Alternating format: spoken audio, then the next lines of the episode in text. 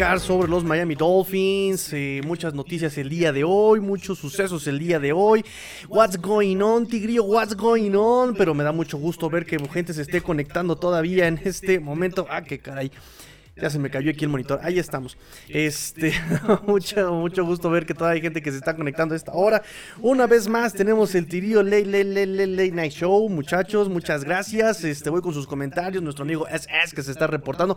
¿Cómo le haces, SS? Porque siempre que le doy a activar a la transmisión, dos segundos después tú ya estás comentando. Me da mucho gusto, en verdad. Eh, yo creo que tú eres un niño muy bueno y activaste la campanita de notificaciones. Muchachos, todos sean como SS y activen su, su campanita activen denle clic a la campanita para activar las notificaciones y estar todo el tiempo eh, eh, eh, informados y enterados de cuando estamos haciendo las transmisiones para hacer los análisis en vivo, muchachos. por cierto, que quiero mandar en este momento un saludo también, por supuesto, a un nuevo follower que tenemos acá en Twitter que de hecho me dio mucha risa porque me, da risa porque me preguntó, oye, ¿a qué hora son tus lives? Yo le dije, pues como de 8 a 9 más o menos, es cuando tenemos este Israel Niño.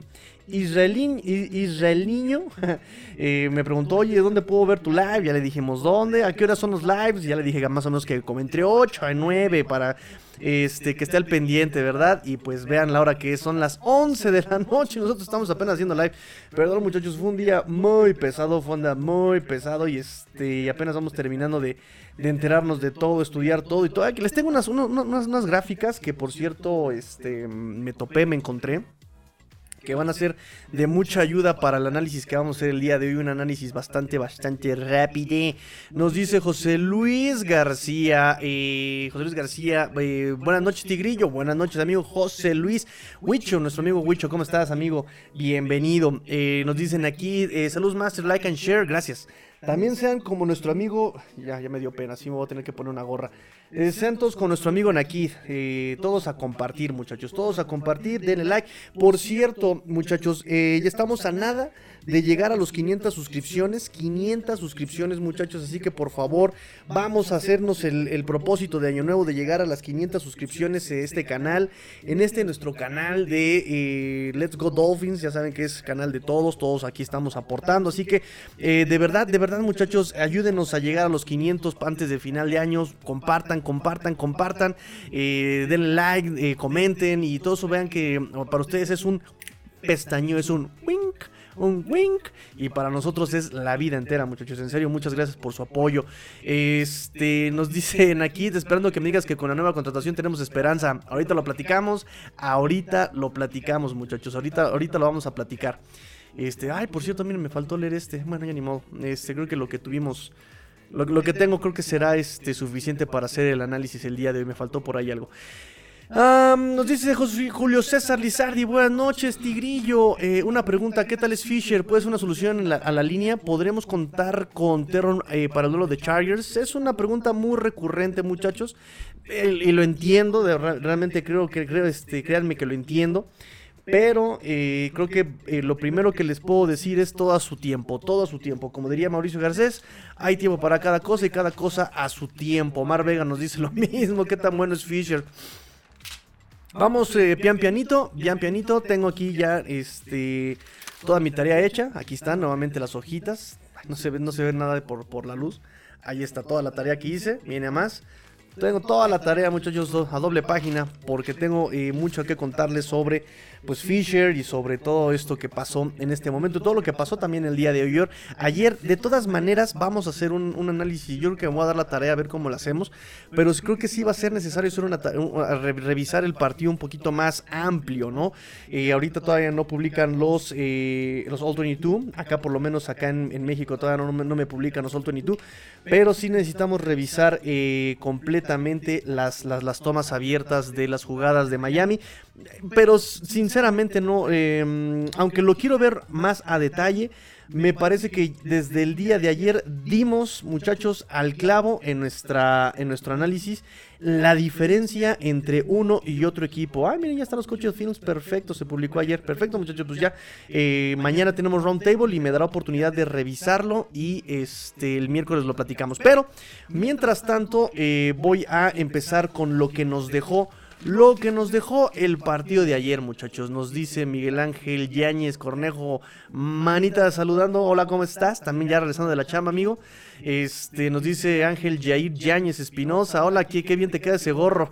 pues es que estamos en Navidad, muchachos. Ya estamos en Navidad. Ya tenemos arbolito de navideño y tenemos un chulo navideño. Ahí está, el héroe de la película, el chulo navideño.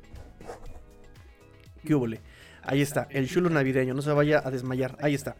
Entonces, eh, nos dice Ulises, eh, ¿qué opinas de McDaniel? Se la jugó en cuarta oportunidad dentro de los 30 de nuestro campo, faltando 9 minutos. Para mí fue pésimo, aunque consiguió el primero y 10. Pues es que es la situación. Te estás jugando el todo, quieres. Porque incluso. Algo que McDaniel dijo, y creo que, creo que podemos empezar con eso el día de hoy. Algo que McDaniel dijo muy interesante es que él quería poner al equipo en un estado de estrés eh, para tener, para vivir ese estrés de playoffs. Sabemos que McDaniel es ah, muy agresivo, es agresivo. Desde la semana 1 nos ha enseñado que él, su, doctrina es estar eh, muy, es, ser agresivo, ¿no? Y como siempre creo que el enfoque es que nos agrada que sea agresivo, pero me parece que hay que saber jugarla, ¿no? Si te la vas a jugar, tienes que saber jugarla. Es decir, le criticamos a Staley que sea necio y que se la siga jugando mucho en cuartas oportunidades. Y McDaniel, por ejemplo, que también estoy de acuerdo con él, hay que ser sinceros, estoy de acuerdo con él, es que cuando te sale la jugada, eres un héroe, eres un genio. Oh, te salió la jugada, qué genio, wow. Cuando no te sale la jugada, eres un necio, no sabes jugar, no sabes esto. Entonces, en ese sentido, creo que estoy de acuerdo con él. Pero si vas a ser agresivo, tienes que ser agresivo inteligentemente, tienes que saber cómo jugártela. Algo que no me gustaba de Flores es que, que creo que eso es, eh, nunca lo, oculté, es que era primera oportunidad, acarreo por el centro con Miles Gaskin, sin línea ofensiva, contra un equipo que sabía jugarla bien. ¡Pum! ¿No? Que sabía parar la carrera, topabas contra la pared. Segunda oportunidad, misma jugada, ¡pum! Topaba con pared. Tercera oportunidad, se la volvía a jugar con la misma este, estrategia, pum, topaba con pared. Y entonces se decidía jugársela en cuarta. Y yo decía, ok, agresivo, pero pues le vas a meter creatividad, ¿no? Se la jugaba igual, pum, nos detenían y listo. Ya, ahí acababa la serie. Entonces McDaniel estaba pecando un poco de eso al principio de la temporada. Y aquí lo que me gusta es San Francisco, que en general es una de las observaciones que tengo aquí en mi tarea del día de hoy es justamente que el esquema fue adecuado y las jugadas fueron adecuadas y se convirtieron. Una fue con Hill, la otra fue con este Mike Gesicki y la jugada, perdón, era la adecuada. Ya no te la estás jugando porque decíamos, estás contra eh, una de las mejores defensas contra el acarreo, eh, tienes a la defensa cerrada, ya esperaban el acarreo, tu juego terrestre no es bueno y mucho menos por dentro de los tackles y te la juegas por ahí y te detienen, ¿no? Eso fue la gran crítica a McDaniel hace unas semanas. Esta ocasión aprovechas las fortalezas, aprovecha las fortalezas de los Dolphins, que justamente lo decíamos, tienes al mejor coreback en terceras oportunidades, tienes al mejor coreback en cuartas oportunidades, tienes al mejor coreback en cuartos cuartos, tienes a los mejores receptores, te das tan, tu, fortaleza es el pase y te la juegas acarreando la pelota y aquí en, contra San Francisco cambia el enfoque. Y no solamente con San Francisco, o sea, también ya en otras eh, semanas posteriores cambia el enfoque. Dice, ok, tengo los mejores jugadores, tengo a, un coreba que este, puede convertir en terceras oportunidades por aire y lo empieza a aprovechar. Ahora, la jugada de Gesicki me parece que también fue la adecuada, atacando al flat. ¿Sí? Es más, la tercera oportunidad por ahí este Gerard Durham, al cual le mando yo un abrazo me preguntaba lo mismo, ¿no? Oye, ¿por qué se la jugaron? ¿Y, y por qué no ir por tierra? No te la, y desde, desde la previa, me parece que yo les había comentado, contra estos San Francisco 49ers es muy complicado, va, a ser muy complicado correrles. Yo no espero, yo de verdad no espero que le fueran a correr este, a, este equipo por la defensiva que traen. Eh, porque aunque pases a la línea defensiva, que es lo más chavito para correrles, te vas a enfrentar a Fred Warner, te vas a enfrentar a Greenlow, te vas a enfrentar a Ofanga y ya ahí vas a tener problemas para eh, pasar. Eh, si le vas a correr, y les, dije, si les vas a correr a San Francisco 49ers, va a ser por fuera los tackles, sin llegar, sin tener que llegar a los corners, porque los cornerbacks también son muy buenos tacleadores. Ofanga baja rapidísimo. Este otro, eh, Gibson Sr., también baja rapidísimo y es bueno tacleando. O sea, este equipo en general es muy bueno tacleando. Entonces, contra estos corredores, eh, contra esta línea ofensiva, no creo que sea la mm, no creo que sea la respuesta, ¿no? Yo creo que le van a, van a, van a recargarse eh, por su juego aéreo de estos Dolphins. Y el enfoque en esa tercera y dos con Gesicki fue esa. O sea, fíjense cómo la jugada en esa tercera y dos manda eh, de este lado manda eh, jugadas un poco más profundas del lado izquierdo manda jugadas este con cross con, trayectorias cruzadas y manda a Terry Hill al flat y si se dan cuenta de hecho les, les, puse esa esa jugada se las puse en una fotografía. Déjenme ver si se las puedo poner. Se las puse en una fotografía ahí en, eh, en Twitter. Ay, no sé por qué quiero abrir eso. Eh, se las puse en Twitter. Y, y, Terry Hill está completamente solo. Hill está solo. Eh, entonces me parece que la jugada era la adecuada. El problema de todo el partido en general fueron los detalles. Los detalles fue lo que le dio en la torre a, esta, a este equipo a este partido lo que le dio en la torre fue justamente eh, los detalles. Y miren, ahí les va, les voy a poner a ver si pueden ver la imagen. Un momentito, ahí estamos. Ahí estamos. Fíjense cómo aquí está Gil. Está completamente solo. Completamente solo. ¿Sí? La jugada era la, correcta. El problema es que cuando tú manda el pase, aquí la línea ofensiva no logra, no logra dominar y le terminan bateando, este Drake Jackson le termina bateando el pase a Tua y ya no se logra convertir. Pero aquí está solo Hill. Vean dónde están eh, los, eh, los defensivos. Fueron jalados por las trayectorias un poco más profundas. ¿Sí? Y la siguiente jugada que es la de este Mike Gesicki, lo mismo pasa, o sea, también es una jugada eh, eh, interesante, es una jugada adecuada, atacando la zona débil de esta defensa de San Francisco, pero pues detalles, detalles. Que Siki no logra cerrar las manos. Para mí era pase completo. Tiene la rodilla dentro. Tiene el. Eh, no, se le malabarea la pelota y la trae en el casco. El Manning ganó un Super Bowl con un pase así. No marcaron el pase completo. Son detalles. Son detalles los que nos están dando en la torre en este partido contra San Francisco. Entonces, McDaniels en la juega en tercera y cuarta. Es agresiva. Quiso meter a estos, este equipo en un ambiente de playoffs. Ok. Ok, está bien, te lo acepto. Va. Fuiste agresivo. Va. Pero.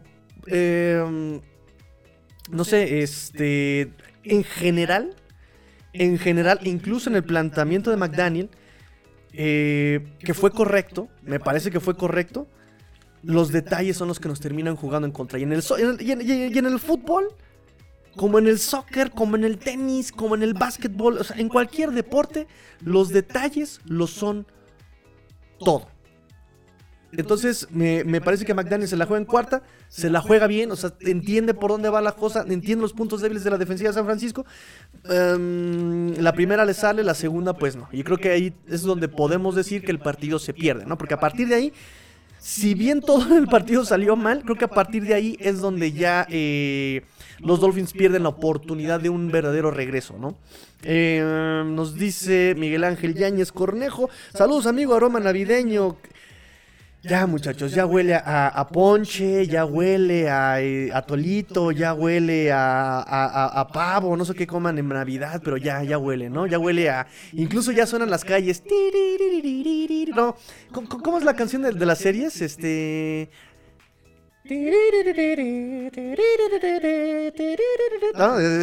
ya, ya están las series con, sonido y todo acá. Por lo menos en la Ciudad de México. No sé dónde nos estén escuchando, pero acá en la Ciudad de México ya suenan eh, ya, los nacimientos y el olor a heno, el olor a pino. Ya, ya, muchachos, ya estamos, ya estamos, ya estamos, muchachos, en Navidad. Nos dice a Watson, ¿a quién le importan los Dolphins? Habla de Jogá Bonito de Brasil. Ay, ya se nos metió el spam. Hay un vago por ahí, ¿no? Ah, te creas, Aguatzin. ya vete a dormir, niño. Ya es tarde para ti. ¿No te regañan tus papás? Saludos, amigo. Bueno, mañana nos vemos en el, en el round table, cómo no. Eh, amigo Poncho, Carlos Alfonso Álvarez, veo un 12-5. 12-5, 12-5. ¿De qué me hablas? 12-5. Ah, de récord, de récord, de récord. Ok, eh, interesante. Si vemos el calendario, en este momento tenemos eh, una marca de cuánto? 8, ¿qué? 8, 8, 8, 5. ¿Cómo qué? Como Chad 85, ¿sí? Como Chad Johnson Inmortal. Eh, 8, 5, 9, 10, 11, uy, 12. Sí, probable. Una posible derrota podría ser contra Buffalo allá en el Highmark. ¿no? Podría ser la derrota. Los otros equipos, si, si Dolphins no tiene ese problema de detalles, creo que sí es, un, es, posible, ¿eh? un 12-5. Un 12-5 es muy, muy, muy probable. Eh, lo que sea, tenés que ganar el de Chargers, porque ese sí ya es de conferencia y ese sí ya te va a pesar. El San Francisco, como sea, lo perdiste, pero es intraconferencia, no duele tanto este, en los criterios de desempate, pero sí te puede pegar mucho el de Chargers. El de Chargers y hasta le puedes dar vida a Chargers, ¿no? Y creo que puedes llegar ganar la Chargers y ya eh, completamente eliminarlo. Este, y, te ayuda, pues obviamente, el criterio de desempate de conferencias.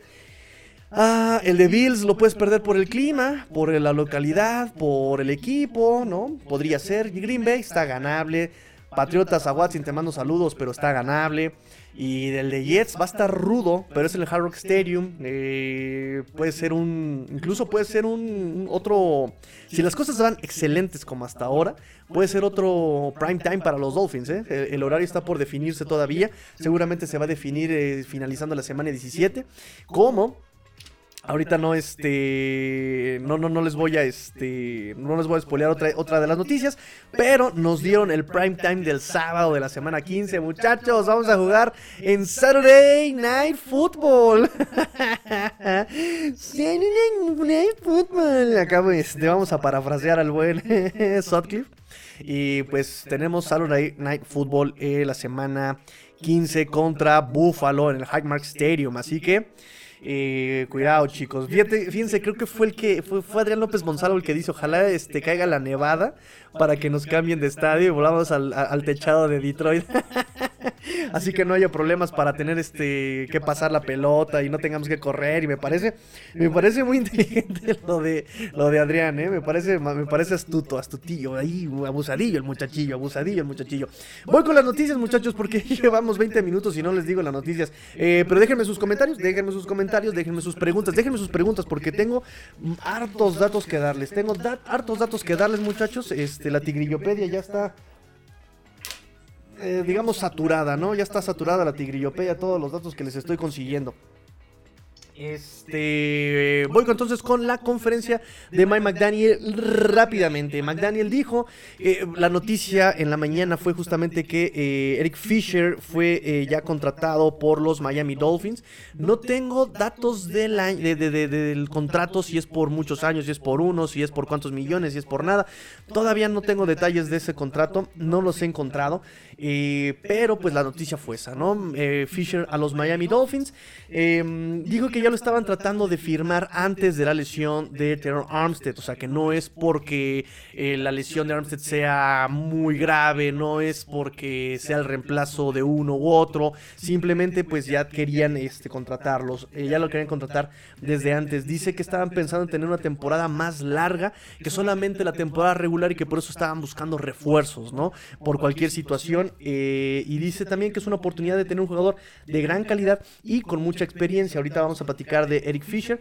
Eh, también dijo em, que van a tener mucho en cuenta la situación del tobillo de Tua, que no lo van a forzar a entrenamientos, que lo van a estar eh, vigilando, ellos esperan, están optimistas de que pueda jugar el domingo que entra, pero que de cualquier forma pues no lo van a no lo van a forzar para que no se pierda más partidos, pero él está optimista de que pueda jugar por lo del tobillo. Dice, primero nos vamos a asegurar de que no haya recaídas, de que no haya este setbacks eh, para que no para que no se pierdan más partidos este, y que no van a presionar el entrenamiento. Aclaró que eh, hasta ahora no habrá ningún eh, contratiempo que le impida jugar el domingo a Tua Tagovailoa y que no buscan que haya un contratiempo, que no haya un setback. También dijo que, eh, bueno, que el roster está ansioso por jugar a los Chargers, eh, que están contentos por ser un primetime. Eh, dice que también van a reajustar el calendario por justamente lo que les acabo de comentar, del sábado por la noche, porque pues va a ser un día de descanso menos, entonces te la podías llevar relax, ¿no? Descansas el lunes, junta el martes, el miércoles empezabas ya como a sacar los golpes, jueves empiezas a pulir, el viernes este, te, vuelves a descansar este, de, pulir, y el sábado pues ya este, haces el viaje, ¿no? Bueno, en este caso pues ya están allá en California. Este, pero ahora pues vas a tener que recortar los días porque pues vas a jugar en Sabadaba. El primer reporte de lesionados para el partido de ese sábado no va a salir el miércoles, seguramente va a salir el martes por la misma situación que les comento, nada más como dato, ¿no?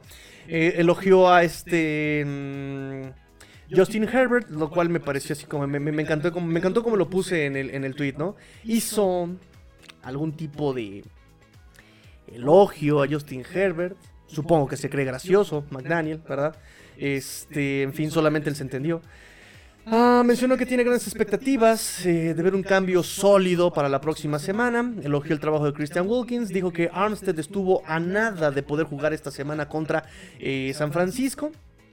Y que seguramente va a poder entrenar esta semana Armstead. Pero aquí, eh, temed, fanáticos de los Dolphins, temed porque lo mismo había dicho de Austin Jackson y mírenlo.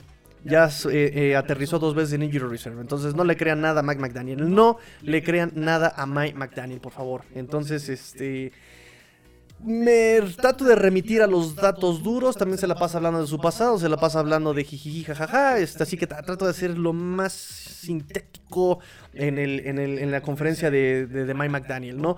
La siguiente conferencia va a ser hasta el miércoles, muchachos. Este, la siguiente conferencia va a ser hasta el miércoles. Eh, para que estén al pendiente, evidentemente les voy a mandar el resumen ahí en mi cuenta de Twitter, arroba master-tigrillo, para que me sigan los que están escuchando en podcast y los que están viendo aquí en el canal de YouTube. También síganme, arroba master-tigrillo. Y pues aprovechar la situación, aprovechar el momento para decirles, dale like, dale like por favor, muchachos, suscríbanse. Estamos a punto de llegar a los 500. Eh, empezamos este proyecto con 100 suscriptores. ¿En qué mes fue, niñita? ¿En marzo? ¿En cuándo fue? Que empezamos a transmitir. Sí, bueno, fue, hace poco, ya estamos a punto de llegar a los 500 en nada, muchachos. Y todo es gracias a su apoyo. En, general, muchas gracias a su apoyo. Este, aprovecho para agradecerles a todos los que se involucran en este proyecto. A todos, a todos, a todos, a todos, a todos los que se eh, involucran. Muchas, muchas gracias. Y pues nada, muchachos, voy con sus comentarios. Voy con sus comentarios y este, pasamos a la siguiente nota de este programa, ¿no? Nos dice Irving Castellán, saludos, Master. Mucha, bienvenido, Irving, bienvenido. Parece que tenemos mejor audiencia a esta hora, en serio, muchachos? ¿Les gusta desvelarse? Yo que lo hacía tratando de hacer a las 7, 8 de la noche para que todo el mundo me viera. Y miren, creo que tenemos mejor audiencia a esta hora. Bueno, este, vamos, vamos calando, muchachos, vamos calando. Y sus comentarios, por supuesto, me van a dar este el tip. Ustedes son mi monitor. ¿Se escucha bien? ¿Se ve bien? ¿Todo bien? ¿Todo nice? ¿Le sirvo agüita, cafecito, refresco? Vámonos. Nos dice a Watson, mi mami me dijo que sí me puedo desvelar. Bueno, está bien. Nada más porque te dio permiso tu mamá, ¿eh? Si no, inmediatamente te bloqueaba para que te fueras a dormir. Porque mañana hay escuela, niño Watson. Poncho nos dice, estamos 8-4, sí, de repente se me borró el cassette, de repente son tantos datos que ya ni sé en qué, en qué planeta vivo. Eh, José Luis García, se le puede ganar hasta Búfalo, sí, se le puede ganar. Ha bajado el rendimiento de Búfalo definitivamente. No hay que demeritarlo porque es Búfalo, no hay que demeritarlo porque Dix, no hay que demeritarlo porque... Eh, porque Josh Allen, pero de que se puede, se puede. Podemos ponerlo en aprietos, ¿no? Ah, prieto en aprietos, ahí con este con Josh Allen, ¿no? Que por más que se quiere dejar la barba, hermano, córtatela, te ves mal. Tienes baby face, córtatela. Por más que te dejes la barba, no vas a parecer maduro ni adulto. Para, mira, te faltan, Josh Allen, si me estás escuchando, te hacen falta como 15 kilos de madurez para ser alguien maduro, o sea, de actitud, ¿no? O sea, eso de que ganas y te burlas del oponente, hermano, por mucha barba que tienes, sigue siendo un niñato, ¿eh? Así que por favor, ahí te encargo, Josh Allen. Nos dice Irving Castelar, si, si pudieron medio jugar por algunos momentos bien con esa defensa contra Bill, se puede ganar. Buena observación, y ahorita vamos a esa parte de la defensa. Eh, King Pacao, bienvenido, King Pacao. Buenas noches, Tigrillo, buenas noches, King Pacao. A Watson Medrano, McDaniel me da más ñañara que Russell. sí, de hecho. Sí, de hecho, muchachos, sí, de hecho, ese Russell Wilson trae su historia, trae su historia. Este. Ok, ¿qué nos dejó? ¿Qué nos dejó el partido de la semana 13, muchachos? ¿Qué nos dejó el partido de la semana 13? Aquí tengo algunos datos que les pueden eh, ser un poco atractivos como cada lunes. Vamos a revisar esas estadísticas. Fíjense bien. Derrota contra San Francisco, ya lo dijimos. Este, capitanes del partido fue Terry Hill, Christian Wilkins, Xavier Howard. Segunda ocasión eh, en todo lo que va de la temporada que los Dolphins pierden el volado, ¿eh? Eh, incluyendo pretemporada. Es la segunda vez apenas, incluyendo pretemporada, que los Dolphins pierden el volado, lo que dio, por supuesto, eh, oportunidad a que San Francisco recibiera la pelota en la segunda mitad. No hicieron puntos en, la serie inicial de la segunda mitad, pero bueno, nada más ahí está el dato. El de Tua, la primera serie, el touchdown de Tua fue el más rápido en la historia de los Miami Dolphins. El touchdown llegó a los 10 segundos de iniciada la ofensiva. Es el touchdown más rápido, el más rápido en la historia de los Miami Dolphins. Y por cierto que esa recepción es el pase más largo de Tua en su carrera y la recepción más larga de Trent Sherfield en su carrera. Tariq Hill, eh, wide receiver histórico Tariq Hill. 9 eh, recepciones, 146 yardas, 16.2 yardas promedio por eh, recepción, una anotación en la semana 13. Pues ya con estas nueve recepciones, este Terry Hill ya eh, tiene el número de 96 recepciones en este 2022. 1379 yardas, 14.4 promedios en este 2022, 5 touchdowns en esta temporada. 146 eh, yardas es el que más yardas ha hecho contra San Francisco eh, por parte de los Miami Dolphins. ha roto el récord de Nat Moore de 114 yardas en 1977 contra los 49ers.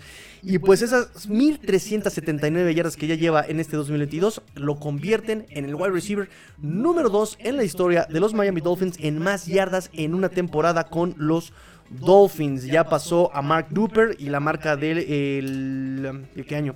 Del 86 y la marca del 84 de Mark Duper de 1313 yardas, 1306 yardas y está en segundo lugar y ahora le faltan apenas, apenas unas yarditas le faltan 11 yardas para rebasar el, récord de Mark Clayton de 1984 de 1389 yardas en una temporada con los Miami Dolphins. Entonces ya, histórico Terry Hill está a nada una recepción de Terry Hill y ya sería el primer, eh, el wide receiver número uno de estos, eh, de la historia de los Miami Dolphins. Es el número 4 con 96 recepciones, es el número 4 en una sola temporada. Eh, en la historia de los Miami Dolphins, con más recepciones. Más recepciones una temporada, ya es el número 4 en la historia de los Miami Dolphins y eh, está a 16 de romper el récord de Jarvis Landry que puso en el 2017. Este Jarvis Landry, 112 recepciones en un año.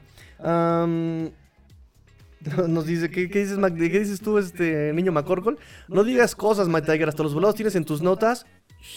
A Mira, mira, mira nada más todos mis apuntes. Mira nada más mis apuntes. Porque recuerden muchachos, recuerden muchachos, que en este proyecto tengo que ser siempre el mejor, eh, eh, eh, mejor que nadie más. Y ya está ahí le canto porque si no por copyright nos tira el canal este Pokémon. ya nos pasó una vez. y, y, literal fue por Pokémon, ¿eh? fue por Pokémon. Uh, Hill, número uno en la NFL en yardas, 1379 yardas, 96 recepciones, 5 touchdowns. Número uno en la NFL, número 2 es Justin Jefferson, número 3 es Stephon Diggs, número 4 Davante Adams y número 5 Jalen Waddle es el número 5 con 972 yardas en la NFL en este 2022. Tariq Hill, sexto juego en la temporada de más de 100 yardas. Eh, el récord es de 8 juegos en una temporada y el récord lo puso Mark Duper en 1986 de más juegos eh, con, más de, con más de 100 yardas en, cada juego. Y Seis juegos empatados con Mark Clayton del 84 y Erin Fryer en el 94. Segunda temporada en su carrera con más juegos de más de 100 yardas. El último fue el 2018. Eh, sexto juego con más de 125 yardas. es el cuarto jugador en tener al menos 6 o más eh, partidos con al menos 125 yardas en, su primer, los primeros 12 juegos con su equipo. Eh, y tiene el récord Calvin Johnson con 7 partidos de más de 125 yardas en el 2012. Josh Gordon 6 partidos en, en 2013 y Julio Jones 6 partidos con más de 125 yardas en el 2015. 15, muchachos. Eh, también sobrepasó sus 8000 yardas por recepción. Es el onceavo jugador con más de 8000 yardas eh, por recepción, activo actualmente en la NFL. ¿Qué tal? ¿Qué tal, muchachos? ¿Qué tal? otra nota es que Tua pasa la marca de Chad Heaney de 7114 yardas y él ahorita Tua tiene 7326 yardas. Es el quinto con más yardas por pase. 295 yardas en, el, en el partido de la semana 13. Y ya también rebasa su propia marca del 2021, este Tua Tagovailoa, récord con más pases sin intercepciones, pues ya se terminó ahí el récord, llegó a 193 pases completos sin intercepción y el récord era de Ryan Tannehill y pues ya lo tiene Tua Tagovailoa y se queda en 193 pases la racha. La defensiva Cuatro capturas, cuatro capturas, dos capturas eh, completas y eh, cuatro medias capturas. Dos eh, capturas completas para este Bradley Chop, que ya llega a ocho capturas en la temporada. Está en el número 16 de, la NFL en esta temporada. Melvin Ingram también ya tiene su captura completa. Y tienen .5 capturas Jerome Baker, Zach Sealer, Andrew Van Ginkle y Jalen Phillips. Una captura en 10 juegos consecutivos el equipo de los Miami Dolphins, eh, más de una captura en 4 juegos consecutivos y 9 capturas en los últimos 2 juegos. San Francisco limitado a 5.1 yardas promedio por pase y ahorita vamos a platicar también de eso que es súper interesantísimo lo que, lo que vivimos.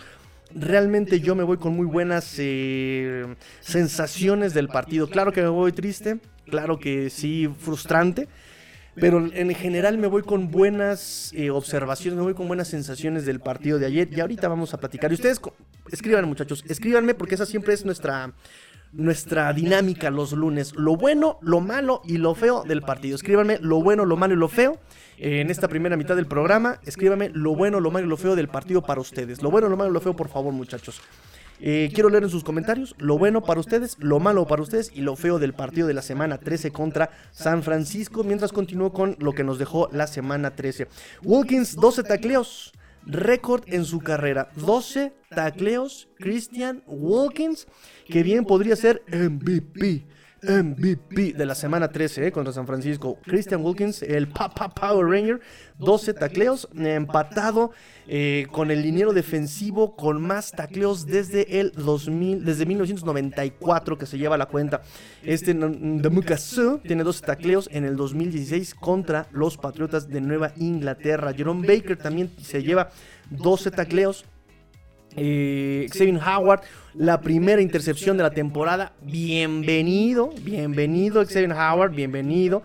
Es la intercepción número 28 de su carrera, la número 28 desde el 2016 y desde el 2016 es el defensivo con más intercepciones de la NFL con 28 y está a una intercepción para estar en el cuarto lugar en la historia de los Miami Dolphins, eh, igualando a este Blackwood y a Patrick Surtain con 29 intercepciones. Está a una y todavía es posible, todavía es posible muchachos, este Xavier Howard que pueda llegar a cuarto lugar en la historia de los Miami Dolphins.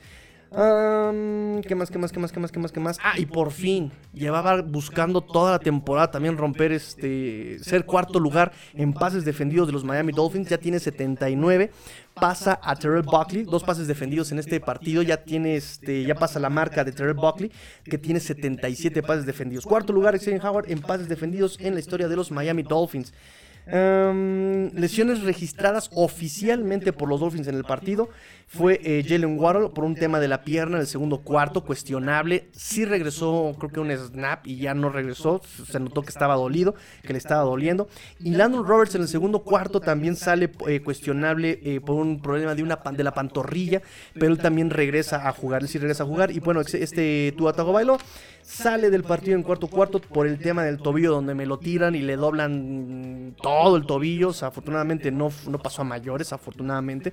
Este, pero es un tema a monitorear porque además Tua estuvo lidiando, estuvo en el reporte de lesionados por un tema de tobillo la semana pasada, aunque estuvo practicando full sin limitaciones.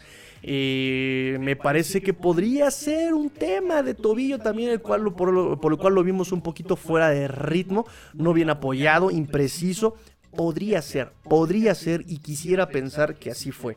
Eh, Pero de que no estaba cómodo, no estaba cómodo Tua Bailoa, un tema personal, tal vez, no lo sabemos, pero de, plano estaba fuera de sí. Eh, en general, muchos estuvieron fuera de sí. También Jalen Warhol por ahí le tiró varios pases, este, eh, Ale Kingo le tiró otro, eh, algunos pases que sí, efectivamente eran malos pases de Tua, eran de todas maneras atrapables. Y la verdad es que no, no, no, no, no estaba fino nadie, no, no estaba fino nadie, pero de que jugó mal Tua, sí, claro que jugó mal Tua también. Conteo de snaps, Conteo de snaps, bueno, antes del conteo de snaps voy con sus comentarios, antes de que se me junte. Nos dice René Trejo, podríamos ser los merengueros de Miami. ¿Por qué los merengueros de Miami? Cuéntenme por qué. Porque yo no, no me sé esas referencias de fútbol soccer, muchachos. No me sé esas referencias de fútbol soccer. Así que si vous si tienen ustedes la amabilidad de eh, comentarme y explicarme y, y darme el contexto, please. El contexto, please eh, del por qué los merengueros, se los voy a agradecer muchísimo. Nos dice King Pacal, solo esperábamos un touchdown, desde luego el pase incompleto cuando se arriesgó en la cuarta oportunidad y ni hablar de las intercepciones. Creo que una intercepción, a ver, déjame acordarme, una intercepción sí sé que no era como intercepción culpa de Tua, ¿no? O sea, creo que esa intercepción se la manda Jeff Wilson, Jeff Wilson se cae y también el San Francisco hace una machincuepa tremenda para quedarse con ese balón, ¿no? O sea, en condiciones normales eso no hubiera pasado. La otra intercepción se me acaba de borrar el cassette. ¿Cuál fue la segunda intercepción? La otra intercepción de Tua, déjenme acordarme. ¿Cuál fue la otra intercepción? Porque una fue de Skylar Thompson, ¿no? Este, esa de el único snap que entró y, le interceptaron. ¿Cuál fue la otra? No me acuerdo. Este, creo que también forza está forzando el pase, ¿no? Creo que también está forzando el pase, no me acuerdo, se me borró el cassette, fíjense. Estuve todo el tiempo leyendo y ahora se me olvidó cuál fue la segunda intercepción de Tua. Nos dice el Jergy, buenas noches Tigrillo, estuve viendo los playoffs pictures y usando la playoff machine y la cosa está fea. Miami ya no puede darse el lujo de perder. Repito, o sea, creo que mm, el que podías perder al de San Francisco. Todavía el de Green Bay, pero el Green Bay sí está muy cañón que lo pierdas este, cuando lo juegas eh, ahí en, en, el Hard Rock Stadium. Y sí, claro, o sea, también hay que ir viendo cómo se están dando las cosas, porque por ejemplo Kansas tiene un calendario muy fácil, ¿qué otro está? Pues el de Jets no está tan sencillo y Patriotas la tiene complicada. Hay que echarle porras a los rivales de Chargers, a los rivales de Bengals, a los rivales de, de, de Baltimore, ¿no? De los Ravens para que sea un poquito más sencilla la cosa para los Dolphins, ¿no? Que estén un poquito más tranquilos los Dolphins. Eh, de, la sur nadie la pela, o sea, Titanes. Pues, Titanes tiene que quedar en primer lugar y de ahí en fuera, pues Jacksonville, este, Houston. ¿Qué otros de la sur? Este, Indianapolis, pues como que realmente no hay mucha competencia en la sur. O es, o es Titanes o es Titanes. Eh, nos dice, lo bueno, la defensiva mantuvo el juego. Lo malo, la ofensiva no ayuda. Lo feo, perder. Muy bien, Irving. Muy bien, Irving. Buenísimo, buenísimo. Eso está, eso está bueno. Escriban, muchachos, lo bueno, lo malo y lo feo del partido. Lo bueno, lo malo y lo feo. Los estoy esperando. Lo bueno, lo malo y lo feo, por favor, escríbanlo en los comentarios. Nos dice René Ah, los merengueros, los del, del, merengue. Pensé que los merengueros del Real Madrid. Dije, ¿qué tienen que ver? ¿Cómo, cómo está esa parte? Sí, los merengueros, este, sí, bueno, para los que no sepan, eh, acá, por lo menos en la Ciudad de México, en los, eh, hace tiempo todavía, no mucho, eh, con los que vienen este dulce de merengue. Un, ¿Cómo se hacen los merengues, niñita? Con puro huevo batido, ¿verdad? Y un poquito de pulque. Se hace un dulce bien sabroso. Y pues los salían a vender a la calle y se jugaban el dulce con volados, ¿no? Así tirando la moneda, ¿no? Y este, obviamente, como eran buenos, eran buenos voladeros, tirando la moneda, pues nunca perdía, ¿no? Eh, a, esos, merengues te refieres, ¿verdad, René? Ok, ya te entendí. Eh, aquí nos dice, pongo atención a Tigrillo, pero la verdad el programa se lo llevó Shulo Klaus. ya lo voy a quitar entonces, muchachos, ya lo voy a quitar entonces, ¿eh? ¿Cómo, cómo que se lleva la atención el, el Shulo Klaus? No, muchachos, no, no, no, no, no. Tenemos que aprender eh, en las clases de NFL las vamos a comenzar. Porque también ya empieza este, la época navideña de cha-cha-cha. Porque bueno, no sé, ya no se baila el cha-cha-cha. Ahora, ahora se baila puro reggaetón, desafortunadamente. Pero pues mi abuelo me enseñaba a bailar el cha-cha-cha cuando era Navidad. y, y, y, cómo se llamaba este otro señor que canta la de Yo no olvido el año viejo? ¿Cómo se llama? Este. Mickey Laure, ¿no? También en mi casa sonaban las de Mickey Laure. Yo no olvido al año viejo. en fin, sigo con el programa, muchachos, sigo con el programa porque de repente como que nos desviamos y somos este la carabina de Ambrosio y ya somos como una suerte de, show cómico, mágico, musical, ¿no? Entonces, escríbanme lo bueno, lo malo y lo feo del partido. Escríbanme lo bueno, lo malo y lo feo. Conteo de snaps. Vámonos al conteo de snaps. 40 eh, minutos de posesión de San Francisco está brutal. Eh, obviamente hay una explicación para todo. 20 minutos eh, para los Miami Dolphins eh, sobre la falla de la ofensiva. A diferencia de otros corebacks en los Jets, como Zach Wilson, ¿verdad? ¿Entenderá?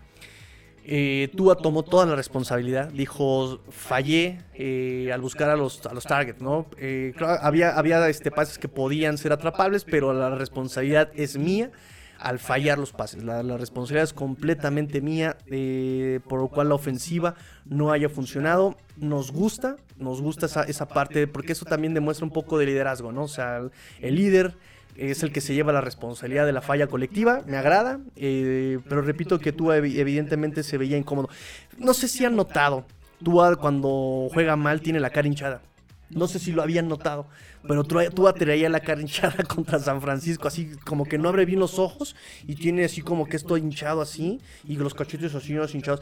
no sé si se han dado cuenta y que cuando juega mal así trae la cara y curiosamente le vi la cara así a Tua eh, contra San Francisco. Entonces, repito, ¿tendrá allí algún malestar? Eh, ¿Algo le habrá pasado? Porque la verdad, sí, no jugó como nos tenía acostumbrados, ¿no? Que sí viene una, una defensa muy difícil. Eh, eh, por cierto, que Tua, 18 de 33, 295, ya se quedó a 5 yardas de, las 300, dos anotaciones, dos intercepciones, 54.6% de sus pases completos, pero ahí les va. Para los que dicen que tú es malo y que tú y que, y que son amantes de las estadísticas y de los números no mienten y la, y, la manga. Fíjense que eh, Tua le metió más de 250 yardas y dos pases de anotación a esta defensa. Solamente hay otro coreback que lo ha logrado y es Mahomes. A esta defensa. Yo solo digo. Yo solo digo, muchachos. Yo solo sé que soy el tigrillo. Entonces, así les puedo decir sobre Tua. Eh, solamente hay dos equipos, dos corebacks que le han metido más de 250 yardas a esta defensiva de San Francisco. Y fue Tua y Pato Mahomes. Ah, yo, yo nada más se los digo. Este. Mm, ¿Qué más, qué más, qué más, qué más, qué más, qué más, qué más? Eh, Tua toma la responsabilidad. Ah, para los que dicen que la defensa no paró nada y que tranquilos muchachos. 23 a 10 estuvo el marcador hasta el cuarto cuarto, después vino el gilazo, el gilazo, niñita. Después vino el gilazo y el marcador se puso, se puso a 23 a 17. Eran 6 puntos de diferencia, un partido ganable. Repito que el partido se rompe justamente con esa cuarta y dos que no se logra convertir. Después viene el gol de campo de Robbie Gould y ya desde ahí ya no hubo problema. Ya, ya desde ahí como que el partido se desfondó, ¿no? Este hubo ya jugadas muy eh, eh, que ya no son en condiciones normales, pero en general la defensiva estuvo deteniendo, estuvo conteniendo a San Francisco. Eh, yo entiendo que bien podrían haber dicho, pero es que la de, ¿cómo, cómo permites 26 puntos del coreback de, tercer, de, séptima ronda, el Mystery Irrelevant, jugando básico? Bailey Zappi lo hizo, Mac Jones el año pasado lo hizo, Sam Wilson ganó partidos con esa defensiva, ¿saben? O sea, Mm, si bien, y lo platicamos en esta semana, si bien el récord es muy importante para determinar la calidad de un coreback, no siempre, no todos los partidos los gana el coreback. Eh, y ahí está el ejemplo de Zach Wilson, que no todos los partidos que de esa marca de 5-2 los ganó Zach Wilson. Y aquí, eh, este Brock Purdy, la neta es que sí lo hizo bien, o sea, no lo hizo mal, no se equivocó. Y cuando tú juegas básico y cuando tú juegas con una defensiva y le juegas a la defensiva, tú buscas de tu coreback que no se equivoque y que logre anotar. Y aquí, perdón, pero lo mejor que le pudo haber pasado me parece a San Francisco y va a ser una barrabasada la que voy a decir y me vale. Pero la verdad es que em, lo mejor que le pudo haber pasado a San Francisco es haberse deshecho de Garópolo. Porque con Garópolo iban a tratar de ir con los pases y le iban a jugar al vivo. Y ahí Miami se iba a dar grasa. Cuando se va San Francisco, se va Garópolo del campo se empiezan a recargar en McCaffrey. Y ahí es donde ya nos partimos, porque ahí ya la pelota no la arriesgan tanto, y aún así tuvo una intercepción es Kevin Howard, la pelota ya no la arriesgan tanto, este, empiezan a jugar más en corto, y recuerden que estas ofensivas se parecen mucho. ¿Cómo empezó jugando Miami en la semana 1 contra Patriotas y contra Buffalo? En corto, y dejas que tus playmakers hagan las yardas para seguir avanzando. Fíjense bien, las cuántas yardas avanzó esta, esta ofensiva de San Francisco. Realmente no es tanta como nos las pintan y no fue tan abayazadora como nos los pintan, ¿eh? Déjenme ponerles. ¿Dónde están? ¿Dónde están? ¿Dónde están? ¿Dónde están? Y es que borré la, configuración de las chichachichix este, de los domingos y no se las ponía. Pero este. Déjenme revisar por acá para que lo podamos ver entre todos para que lo podamos ver entre todos. ¿Dónde está? ¿Dónde está Miami Dolphins? Miami Dolphins, Miami. Aquí está. Stats. Stats. Fíjense bien. Y se os voy a poner acá. Déjenme revisar. Ahí está. Fíjense bien, chicos. Fíjense bien. Tengo todo esto preparado para ustedes. Y no le hagan caso a mis, a mis pestañas. Si se dan cuenta es puro este puro Dolphins y lo bancario. Y ni siquiera tengo cuenta todavía de Santander, pero ahí está todavía de que no organizo mis pestañas. Este. Ok, fíjense bien.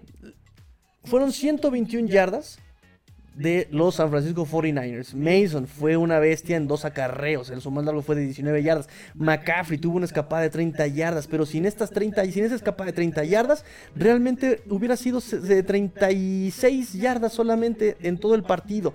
Claro que si combinas a McCaffrey con sus yardas este, scrimmage, o sea, sus yardas totales, fíjense por aire como McCaffrey tiene 80 yardas por aire. Este es el problema también. Y ojo, porque McCaffrey no tiene el pase más largo del mundo. Es más, si nos vamos a, los, eh, a los charts de... Eh, este ya no lo vamos a usar. Si nos vamos a los... Esta tampoco. Si nos vamos a los charts de eh, Pro Football Focus, porque digo Pro Football Focus, ya me hubiera colgado Next Gen Stats. Si nos vamos a, los charts de Next Gen Stats, se van a, se van a ver cómo... ¿Va con doble F o va con una F? En fin, ahí les va. No, ok. Es con una F. bueno, vamos a buscarlo por equipo, ¿no? Les digo que qué bueno que preparé todo para ustedes. Este, si nos vamos a la ofensiva de este McCaffrey, fíjense bien. ¿Cuántas realmente tuvo acarreos eh, de más de 10 yardas? Uno de más de 10 yardas, que es de 33. Este casi llega a 10 yardas y de ahí en fuera, chequense, todo está antes de 5 yardas. Antes de 5 yardas acarreando la pelota. Por pase fue otra cosa. Fíjense bien. Y aquí vamos a hacer eh, la comparación. ¿Dónde está? Ah, vamos, ya la tenía yo este... Ya la tenía yo apartada la, gráfica. Bueno, permítanme eh, buscarles ahora la de este Purdy. Fíjense bien la de Purdy. No se vayan, chavos, no se vayan, no se vayan, no se vayan. Aquí está Purdy, Purdy, Purdy. Aquí está. Fíjense bien. ¿Cuántos pases tuvo Purdy de más de 10 yardas? 1, 2, 3, 4. Todo está antes de 10 yardas. Todo está antes de 10 yardas. Obviamente, quien hizo los trabajos después de 10 yardas fue, eh, ni siquiera Divo Samuel, eh, porque Divo Samuel también tiene pocas yardas después de la recepción. Y ninguna, ninguna de sus trayectorias fue más de, 10 yardas, si se dan cuenta. ¿Sí? Ok. Eh, entonces, ¿qué pasa? ¿Por qué una ofensiva que me avanza, por ejemplo, 266 yardas por aire, 120, o sea, ¿por qué se aleja tanto en el marcador? ¿Saben? Jamás vamos a decir en este punto Jamás vamos a decir en este punto, en este programa, que, que, los Dolphins pierden por el arbitraje. Jamás. Pero sí hay que hacer, hay que decir, hay que enunciar eh, que el hecho es que muchos de los drives de San Francisco tienen continuidad por una decisión del árbitro. Eh, y cuando llegas en zona roja, fueron efectivos también. Llegaron, la metieron, ¿ok? Entonces, eh, ahorita, ahorita retomamos un poquito ese punto, pero sí, la defensiva estuvo aguantando. déjenme, déjenme, déjenme ver, déjenme ver. ¿Qué más tenemos por aquí? Inactivos, obviamente fue Miles Gaskin, y Coma, Binogany, Armstead por lesión, Hunter Long, también otro health scratch, Eddie Bridgewater por la lesión de la rodilla, Justin Jackson, bueno, ya sabemos que llegó al Injury Reserve. Los que no vieron acción ni en equipos especiales fue este Lamb, el este Ken Lamb, el, el, línea ofensivo que subieron del Practice Squad, recién firmado para el Practice Squad en la semana. Este MP tampoco vio y Soho Nockman ni siquiera vio acción en equipos especiales. Eh, especialistas, jugadores que solamente jugaron en, equipos especiales: Justin Bethel, Clayton Fetchelem, eh, Wovon y este eh, Channing Tyndall. Michael Dieter solamente fue especialista y es el único jugador en toda la temporada que solamente ha jugado en equipos especiales. No ha jugado un solo snap a la ofensiva Michael Dieter. Eh, de los 46 snaps ofensivos, fíjense, 46 snaps ofensivos contra 84 snaps ofensivos de San Francisco, o sea, 46, eh, digo, 40 minutos de posesión.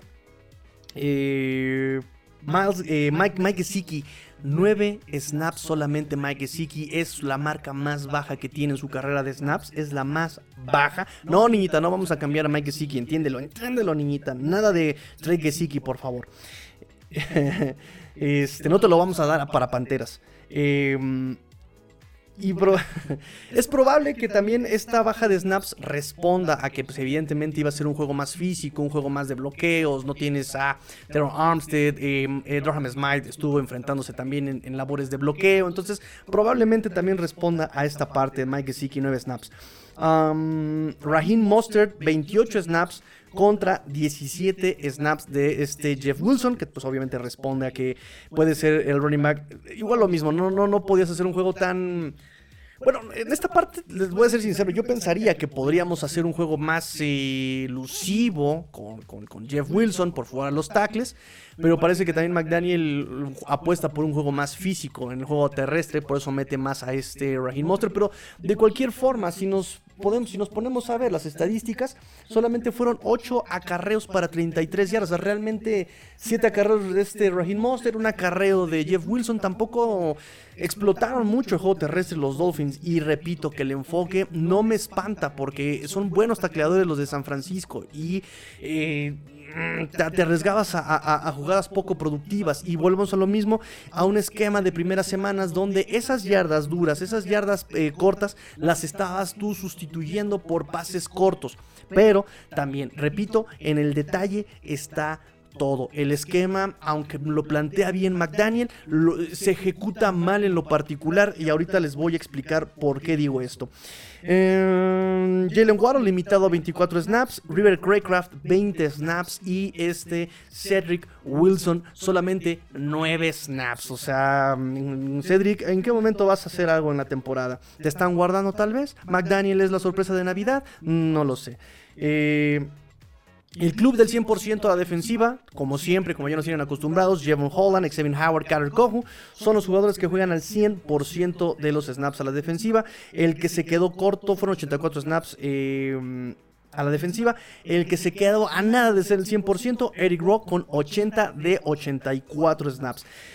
76 snaps récord en su carrera. Christian Wilkins y Zach Sealer. Lo más que habían jugado eran 64 y 65 snaps. Wilkins y Sealer respectivamente.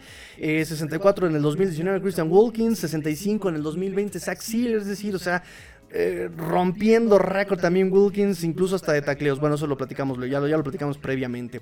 en cuanto a la línea defensiva, eh, por el, lado externo, Jalen Phillips, 55 snaps. Jalen Phillips también número uno en su carrera. Eh, y Andrew Van Ginkel ahora tuvo más snaps que Melvin Ingram. También me da mucho gusto esa parte. Andrew Van Ginkel, 31 contra 21. Sabemos que también es un buen tacleador.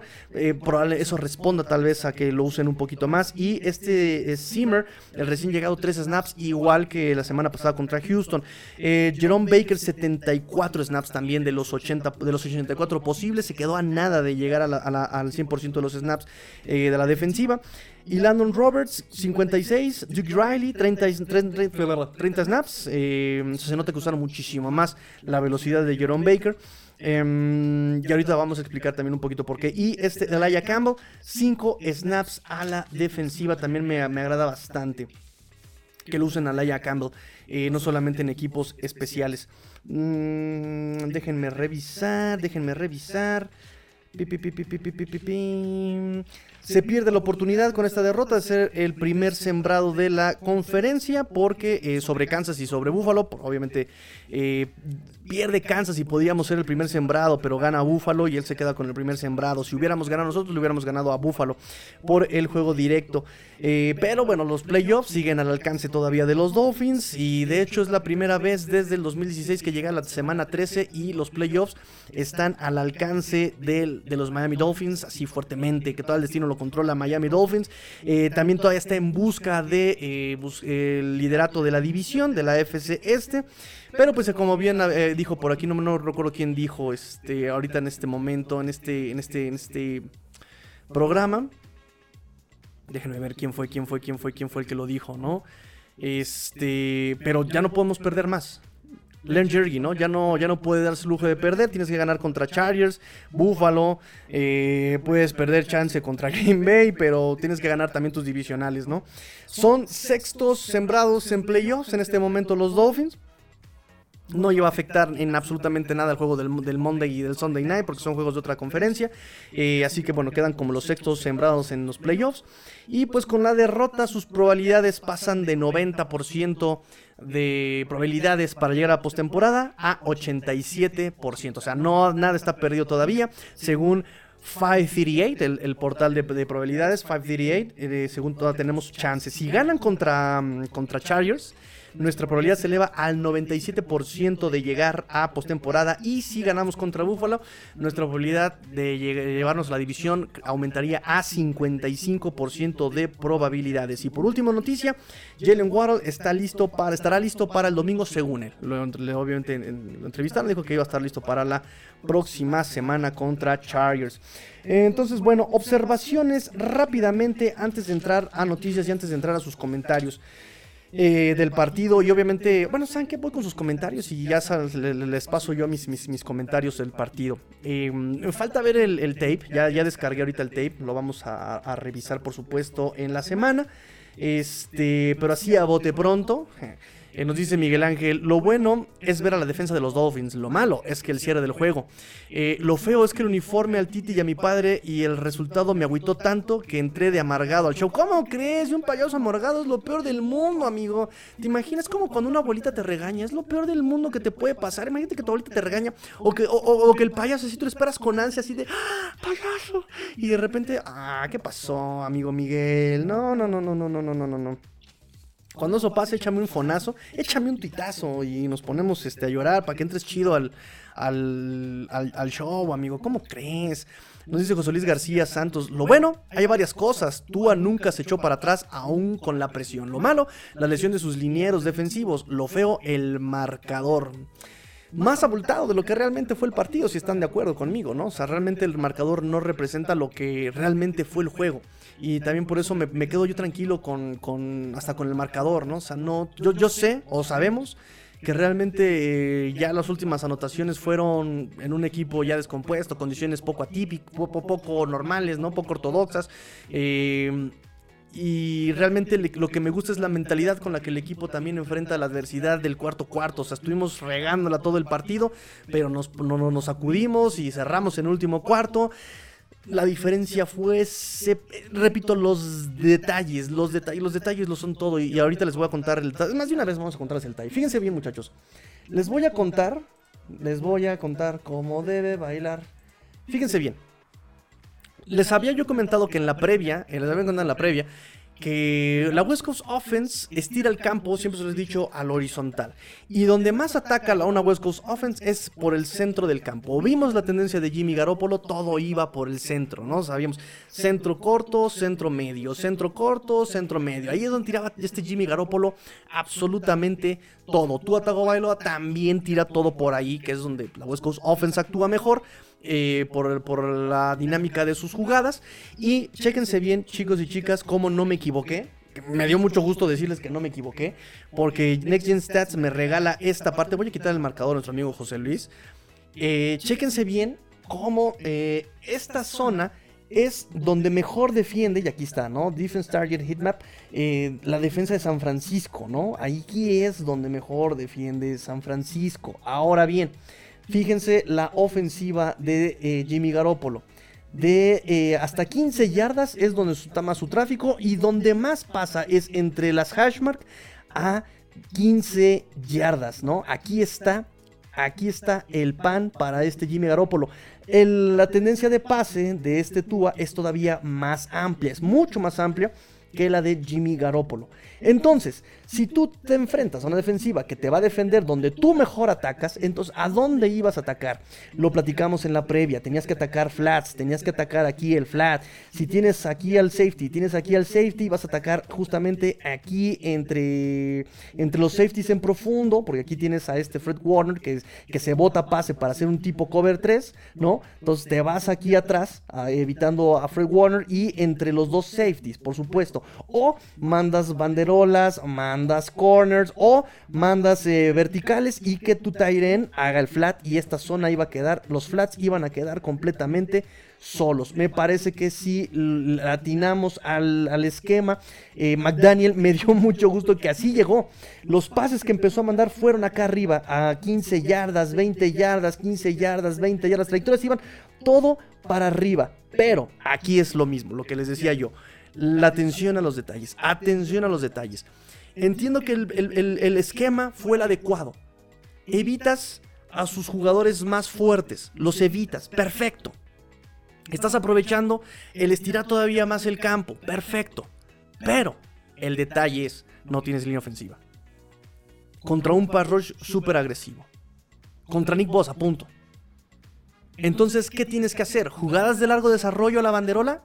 O sea, claro que va a funcionar contra una defensiva si tienes buena protección.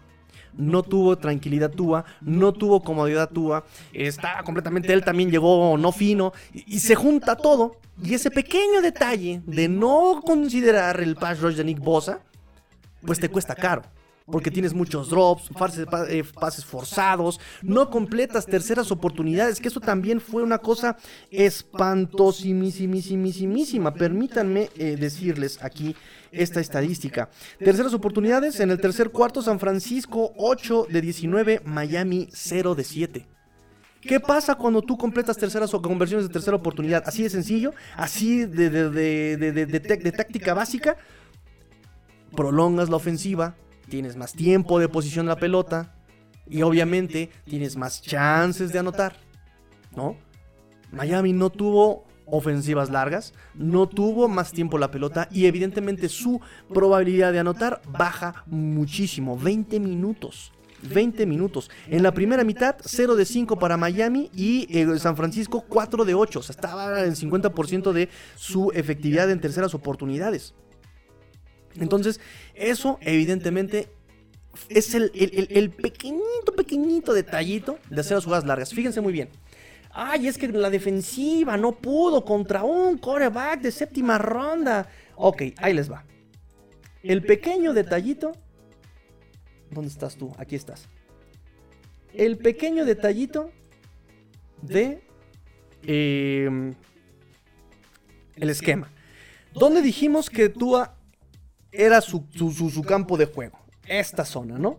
que va como desde la marca de los números a la marca de los números aquí en el centro, ¿no? Es, más amplia. La de Garópolo es aquí. La de Tua es todo esto, todo esto es lo de Tua. ¿Y ya vieron dónde hay menos pases de, de intentos de pase de Tua?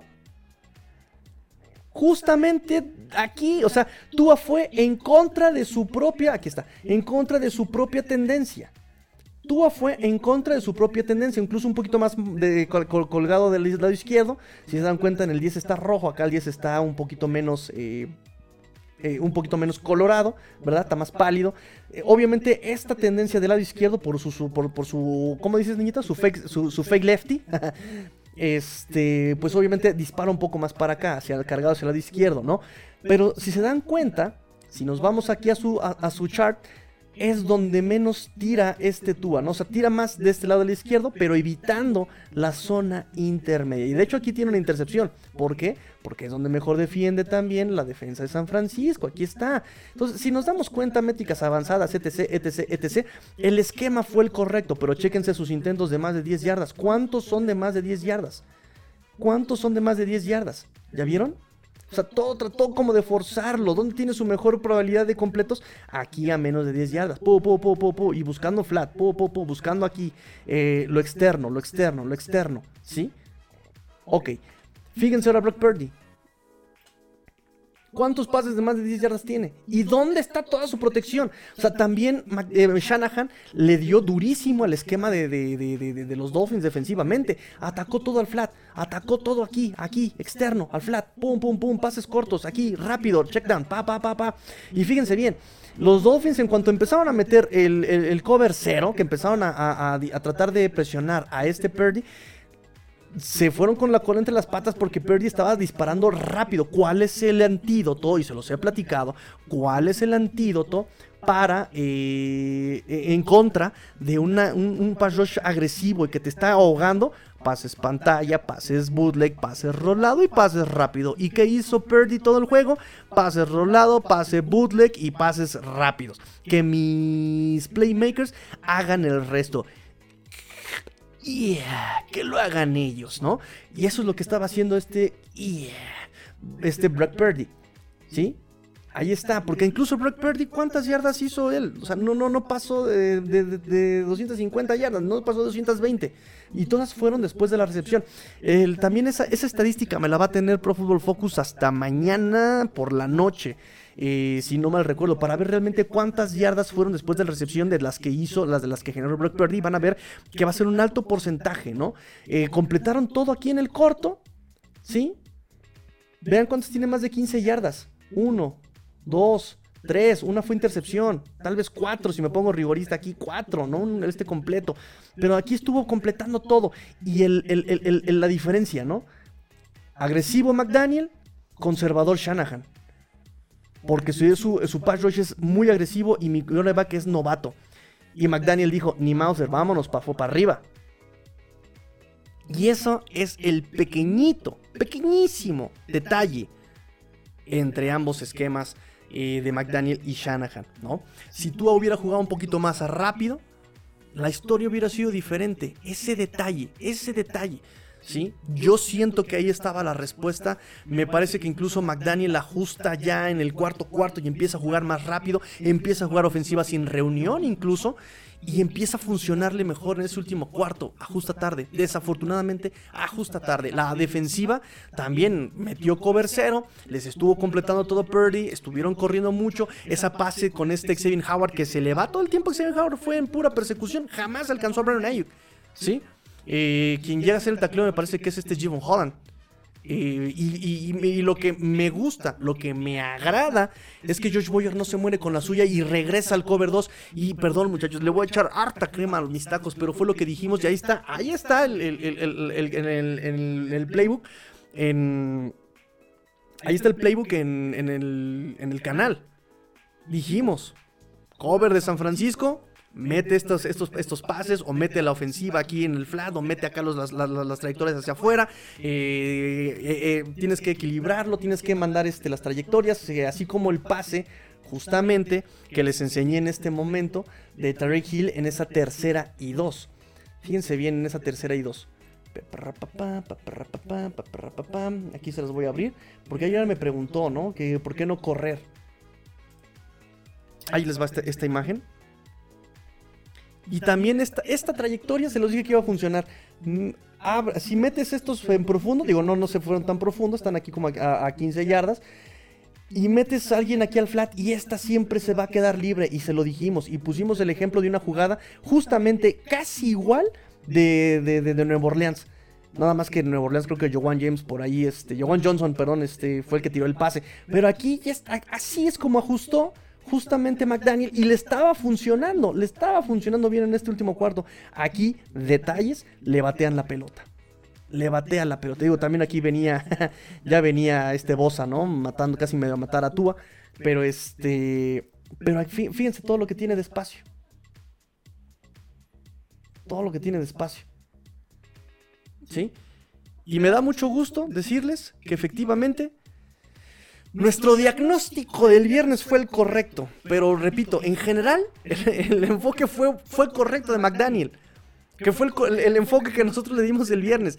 En lo particular, ya vieron la diferencia, ¿no? Shanahan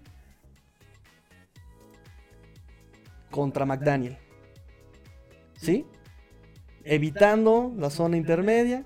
Igual este, este Shanahan, pero atacando.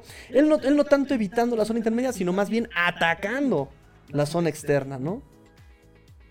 En fin. Espero que les haya quedado claro, espero que yo haya sido bastante claro, muchachos.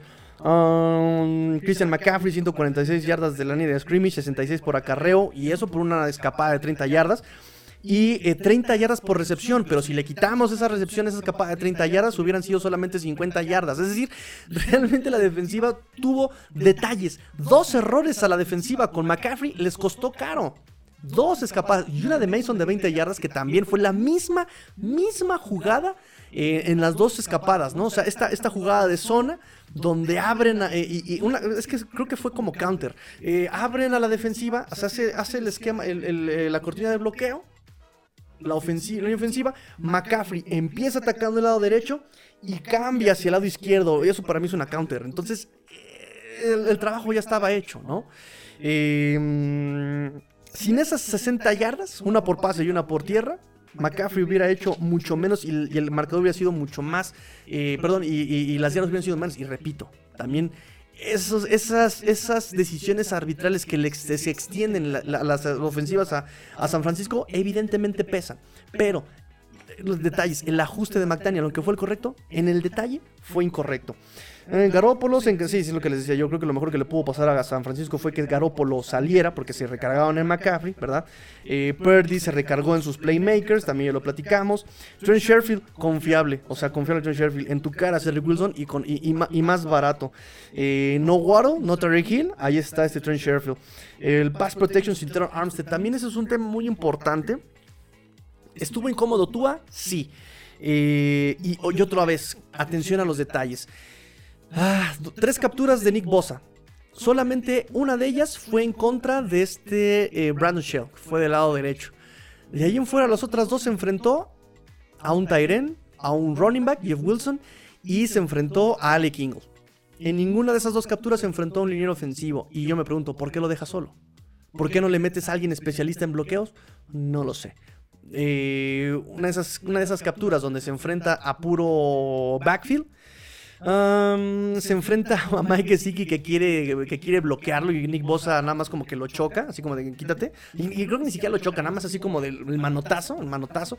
Y entonces Nick Bosa hace la maniobra por el centro, hace este stunt y pasa justamente de empezar del lado izquierdo de la, de la línea ofensiva, pasa entre Connor Williams y entre Robert Hunt y nadie lo toma. Connor Williams está sumiendo a, Rick Armstead, así lo están sumiendo y pasa solito Nick Bosa, ¿no? Entonces ahí estas cosas, esos detallitos, esos detalles, pero si tú estuvo incómodo, sí, sí, también estuvo incómodo. el de los esquemas, pues ya también lo, lo, platiqué y creo que este... Espero haber sido bastante claro. Espero haber sido bastante claro, muchachos. Eh, escríbanme si, si, si, si, fui claro, si tienen preguntas, aprovechen que aquí tenemos todavía el pizarrón este, y, y los charts. Em, déjenme revisar. Tua, 80.8 quarterback rating contra equipos ganadores. Y 106.0 contra equipos perdedores. Y eso tiene que cambiar porque nos enfrentamos a puro equipo ganador a partir de la siguiente semana. Eh, voy con sus comentarios ya para irnos despidiendo, chicos. Eh, nos dice Jerry, si tú refleja todo su descontento por los juegos en su rostro. Nunca se vio cómodo y lo bueno es que tomó la derrota como líder. No se dejará caer por estos. Y esperemos que, no. Esperemos que no y espero que le cuiden ese tobillo y esperamos que pueda regresar porque si juega Bridgewater o juega Skylar Thompson puede ser catastrófico para nuestra temporada.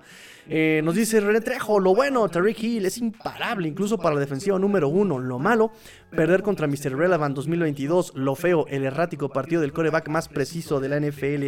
Uy, fueron comentarios bien duros, amigo René. Perfecto, bien, está bien, está bien, perfecto. Pero sí, son. sí, sí, fueron bastante duros, ¿no? Tyreek Hill, el imparable, perder contra Mystery Relevant. Pero ya vieron que no fue perder contra Mystery Relevant realmente no fue perder contra él, o sea, realmente estás perdiendo contra el esquema que está, o sea, el esquema de Shanahan funcionó perfectamente leyendo, o sea, fue el duelo más bien eh, de, técnica que, realmente, de, táctica, perdón, el duelo táctico que realmente el duelo de rosters, ¿eh? Eso, eso fue algo bien interesante de ver eh, y lo platicamos en el partido, pero fue un duelo muy táctico. Ah, ¿Qué más, qué más, qué más, qué más? Esto ya lo leí. Eh, Iván aquí nos dice: Lo bueno, Wilkins. Lo malo, perder contra un quarterback 3. Lo feo, aguantar a los Niners y a los Haters, que ya no sé cuáles son peor. Mira, muchachos, así, cuando les digan algo de los Haters, díganle: ¿Quién ha metido más de 250 yardas a la mejor defensiva de la NFL? ¿Quién le ha metido dos anotaciones a la mejor defensiva de la NFL? Y respóndanle: Tua y Mahomes. No hay más. Fin de la lista. Eso así es como se los pueden ir callando también, ¿eh?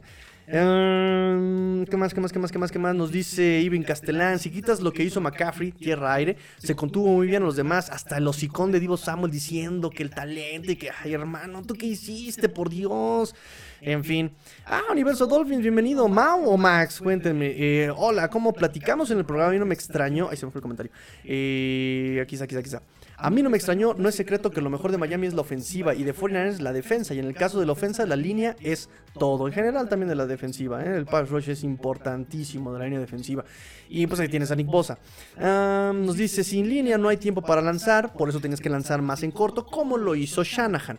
Eh, se pierde precisión, correcto porque no tienes el ritmo y estás incómodo. Por eso lanzas en corto, por eso se los había comentado. Contra una defensiva, sí, el, el, antídoto es, bien fácil. Y contra una, defensiva que te está presionando, el antídoto es bien fácil. Y Shanahan nos. Yo, yo, yo criticaba a Shanahan.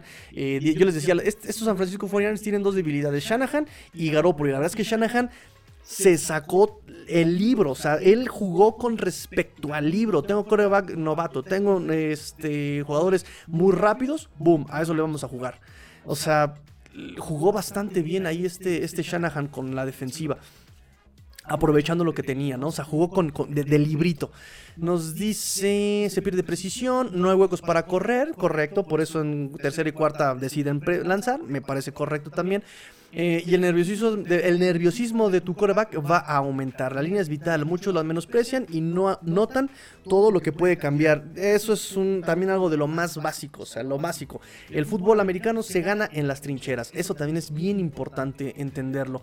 Poca gente sabe que probablemente solo los 49ers y Steelers, sano, aclaro, eh, son capaces de presionar con cuatro, también Jets. Eh, son capaces de presionar con cuatro defensivos. Eso te permite tener siete cubriendo pase y Miami teniendo que dejar un Tyron o fullback. Lo explicamos justamente el viernes. Ahí está el ejemplo que utilizamos el viernes. Em, a ver si lo tengo por aquí rápidamente el video. Porque este. tengo una computadora limitada, ¿verdad? Ilimitada también en espacio. Y luego tengo que borrar todos los archivos. Pero efectivamente es lo que estábamos platicando, ¿no? Ah, sí, aquí está. Contra contra San Francisco. Aquí está. Fíjense bien. Ahí no. Chéquense. Ahí está. Me parece que fue en el segundo 30 donde lo platicamos. Para los que se están desvelando conmigo. Ahí está. Fíjense bien esta defensiva. Ahí les va. Lo platicamos también el, viernes en el pizarrón. Este, este programa va a quedar como pizarrón, ¿eh? Pero fíjense bien. Tienes esta defensiva. Te van a presionar con cuatro. Estos van a, este se va a echar para atrás, este se va a echar para atrás, este Fred Warner se va, a cuidar esta zona media, eh, personal, personal y ya sabes, ¿no? Este, va, este va a tomar el receptor. Fíjense que más o menos cuando Dolphins empezó a utilizar esta defensiva, esta cover 2, que fue la que mejor le funcionó en el lugar de, del cover 0, eh, hay una jugada donde Divo Samuel está aquí en el backfield, eh, corre en movimiento y luego regresa. ¿Sí? Regresa y hace línea lateral. Bueno, fíjense lo que hace Shanahan. Tengo esta, esta defensiva cubriéndome. Hay un hombre en cada defensiva. Bueno, pues los voy a retar y les voy a poner a un hombre que, que un hombre defensivo cubra a dos, a dos de mis, de mis armas. ¿Sí? Los vamos a poner a los prietos en aprietos, ¿no? Y eso es lo que hace este, este Divo Samuel. Viene para acá, sale la jugada. Vamos a ver si aquí más o menos podemos ver cómo reacciona. Sale la jugada. Ahí está, por ejemplo, ¿no? Entonces, cada uno toma un nombre. Él toma uno, él toma uno. Nada más que en la jugada de San Francisco fueron más profundos. Entonces, Divo Samuel hace esto hace esto, va viajando en cada una de las zonas que está protegiéndose. Pero ¿qué creen? Que este Brock Purdy lo identifica rápidamente, tira rápidamente, lo ve en movimiento y ve que entre todas estas zonas, él es el que viene con inercia, él es el que está sin cubrir y le tira el pase por aquí, de venir desde el backfield, llega por acá, nadie lo toma porque está en movimiento. Y entonces, si él está cubriendo a uno, lo vamos a obligar a cubrir a dos. Y eso es jugar con el esquema. Eso es jugar con el esquema. ¡Boom! Y ese es un, un, ejemplo de cómo Shanahan le jugó perfectamente al libro, ¿no? Eh, nos dice, para ayudar a defender a los tackles, Miami estaba saliendo con tres a pase, nada más. Sí, pero eh, te repito que incluso, fíjate, ahí con un receptor, sin problemas. ¿Por qué? Porque vas a tirar rápido. Y McDaniel hizo, forzó, la neta es que forzó otra vez, me recuerda ahí en ese sentido lo que hizo este Brian Flores con la ofensiva el año pasado, o el trío de tarados del año pasado, o sea, forzar a Tua a lanzar largo cuando no tienes protección, cuando no tienes wide receivers, cuando no tienes el esquema, ¿no? Porque eh, este, este Brian Flores, ante esta situación, hubiera mandado aquí a Mike Gesicki, aquí a Divante Parker, aquí a Mac Hollins y aquí a Droham Smith. Entonces, un hombre te iba a cuidar a todos. Eso es lo que hubiera hecho este, este Brian Flores en su esquema. En fin, eh, McDaniel entra, hace lo lógico, pero lo hace mal en esa parte lógica, ¿no? O sea, aquí Shanahan lo hace bien. Ok, me están cubriendo en zona, me están atacando a mi coreback, es novato, ¡pum! Rápido, recárgate en ellos. No pienses, ahí, con ellos. Chécale el check down. ¿Cuántas jugadas de, este, de McCaffrey empezó en el bubble? ¿Cuántas jugadas de McCaffrey se fue al, al escape? O sea, y ahí rebasó este Shanahan a McDaniel. Y la defensa aguantó lo que pudo. Aguantó lo que pudo. Igual lo mismo. Detalles. Dos errores. Una escapada de Mason. Una escapada de McCaffrey. Una escapada. Otra escapada de McCaffrey por pase. Pantalla. Ni siquiera fue el, gran pase. Y valió todo. Eh, Eric Fisher nos dice, resultado de haber perdido y le agradezco salir sanos y esto obligó a la gerencia a apretar el gatillo y ahora hay una línea profunda y de calidad. No lo sé. ¿Qué opinas de Fisher? Dice, muchos dudan de Fisher, pero no saben que es el, del mismo draft de Teron Armstead, solo que el primer pick y primera ronda. Y Teron Armstead fue tercera ronda. También se lesiona como Teron Armstead, pero nadie dudaría en contratar a Teron por eso. Eh, el problema es que Teron Armstead sí mantuvo su nivel hasta 2020 y lo sigue manteniendo en 2021. Y lo estamos viendo Dolphins que lo sigue manteniendo hasta el 2022.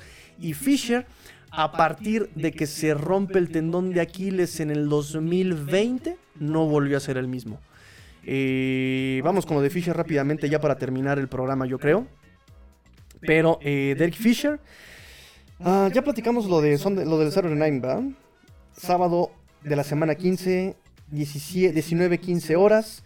Eh, queda el calendario con Indianapolis, Minnesota a las 12, Baltimore, Cleveland a las 3 de la tarde. Ah, es la segunda ocasión en tres años que los Dolphins les dan el juego de primetime en sábado. La, última vez fue en el 2020, en ese partido de Las Vegas, donde a Fitzpatrick le revientan el cuello con, con ese pase milagroso a Mac Hollins en el Legend Stadium, que Miami gana por un punto 26-25. Y es el cuarto primetime para Miami este año. Y probable el de, el de, el de Jets también todavía en semana 18. ¿Qué más, qué más, qué más, qué más tenemos? Pues ya, le entramos a Eric Fisher. Eh, Eric Fisher llega a Miami, todavía no tengo datos de su contrato, cuántos años, cuántos millones.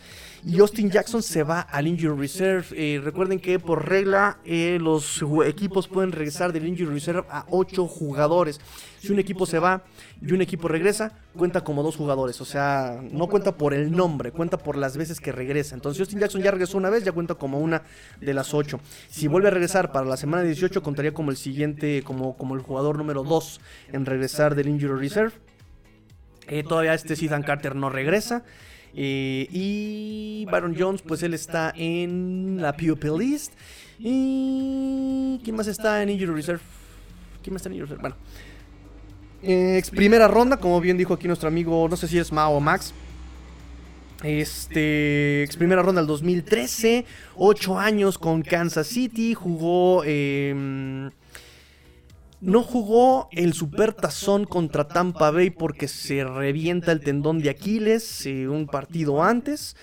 Jugó la última vez en Colts en el 2021 y Pro Focus lo puso como el tackle 86 de 121 calificados.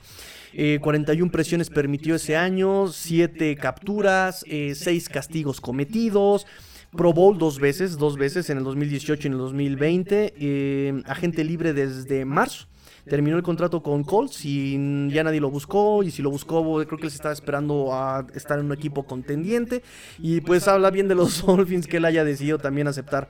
Porque también nos dijo McDaniel que le estaban tratando de llegar eh, a él desde antes de la lesión de Terror Armstead. Y parece que ya por la necesidad, urgencia, emergencia de que los Dolphins necesitan dinero ofensiva, parece que también eso es un motivante para que él pueda jugar eh, con los Dolphins. El rol no lo tengo tan seguro porque Austin Jackson no va a jugar, pero ahí tienes a right tackle. Brandon Shell lo estaba haciendo bien. Y además, este Eric Fisher, aunque jugó en el 2015 de right tackle, fueron solamente 1500 snaps contra un poquito más de 7000 snaps del tackle izquierdo. Tackle izquierdo eh, es la posición que domina. Entonces, si lo pones como tackle izquierdo, puede ser solamente mientras llega Teron Armstead. Mientras llega Teron Armstead, dejas a Brandon Shell de tackle derecho. Si pones como tackle derecho, eh, ¿a quién vas a poner tackle izquierdo?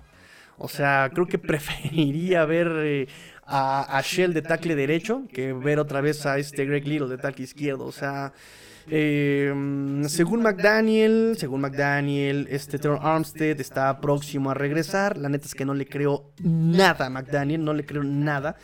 Entonces, si va a jugar por Teron Armstead, quiere decir que la lesión es un poquito más grave. Y si juega por Teron Armstead, puede ser nada más el puente mientras regresa este Teron Armstead. De cualquier forma, pues eh, espero que sea mejor que lo que nos ofrece Greg Little, porque también eh, pues viene fuera de ritmo desde marzo no tiene equipo, tiene que llegar a aclimatarse, tiene que llegar a aprender ese playbook, tiene que llegar, y además él viene, bueno, en Kansas podría haber sido algunas jugadas similares a lo que maneja ahorita McDaniel, eh, pero sí, Coles eh, un año ahí, los sin inactividad, en, en, inactividad desde marzo, pues me preocupa. Y sí, efectivamente, primera ronda, dos veces Pro Bowl, pero la neta es que en Colts no fue ni la sombra de lo que fue en Kansas. En Kansas, recuerden que se pierde ese Supertazón 2020 contra Tampa por culpa de la línea ofensiva y Kansas corre a todos sus titulares. De hecho, recuerden que el centro titular era este, se me dio su nombre, Ritter.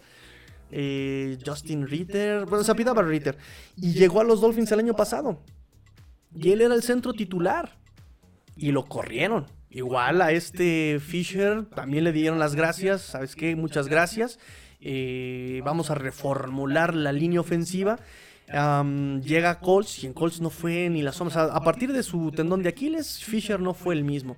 Y entonces, eh, así como que elevar las campanas al viento, porque ya tenemos un. No sé, no sé, la neta no sé. Sus números sí, en Colts sí me acuerdo de él. Y la verdad es que no no, no, no, no, no me deja tranquilo. O sea, no es como que, ay, como un Terror Armstead, que bueno, por lo menos me juegue cinco partidos, pero son cinco capturas, sin, son cinco partidos sin captura. Ah, no, no tengo la seguridad con, con este Fisher, la verdad.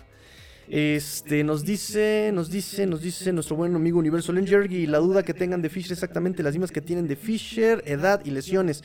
Se ha lesionado las mismas cantidades de veces que Teron y tienen la misma edad, tú dirás.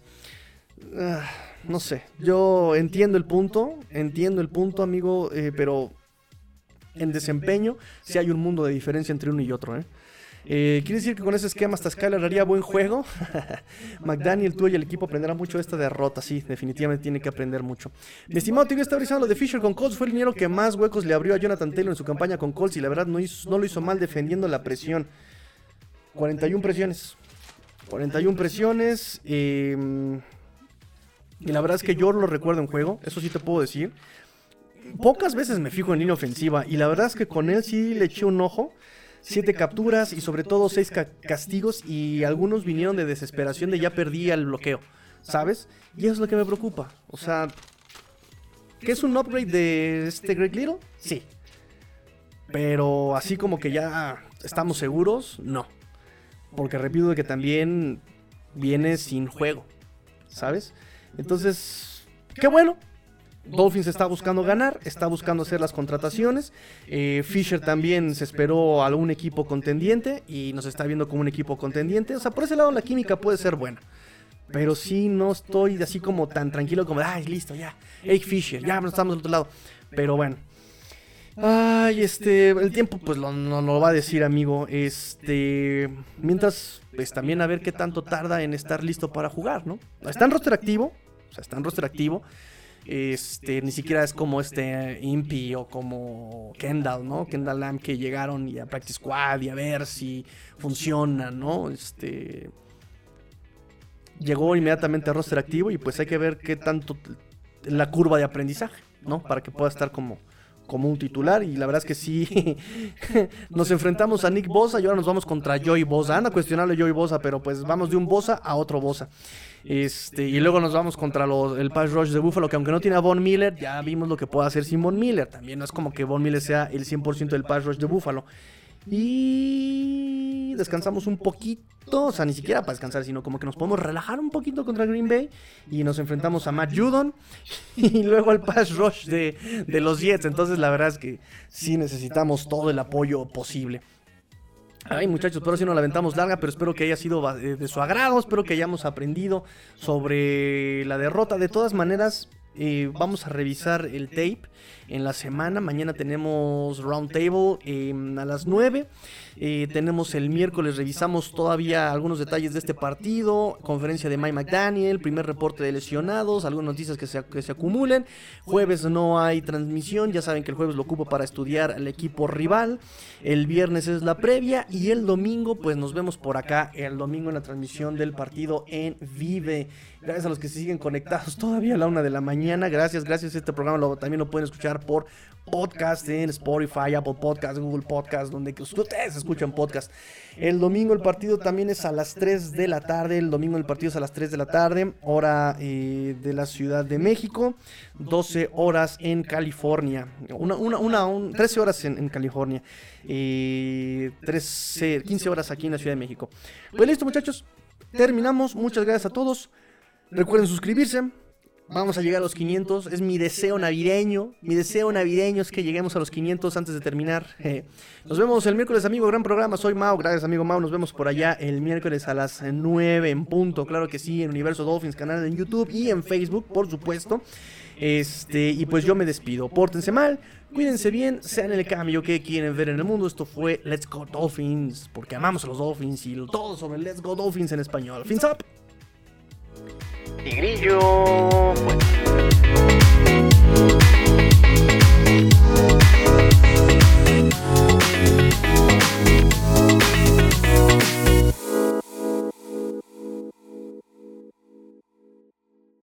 Yeah!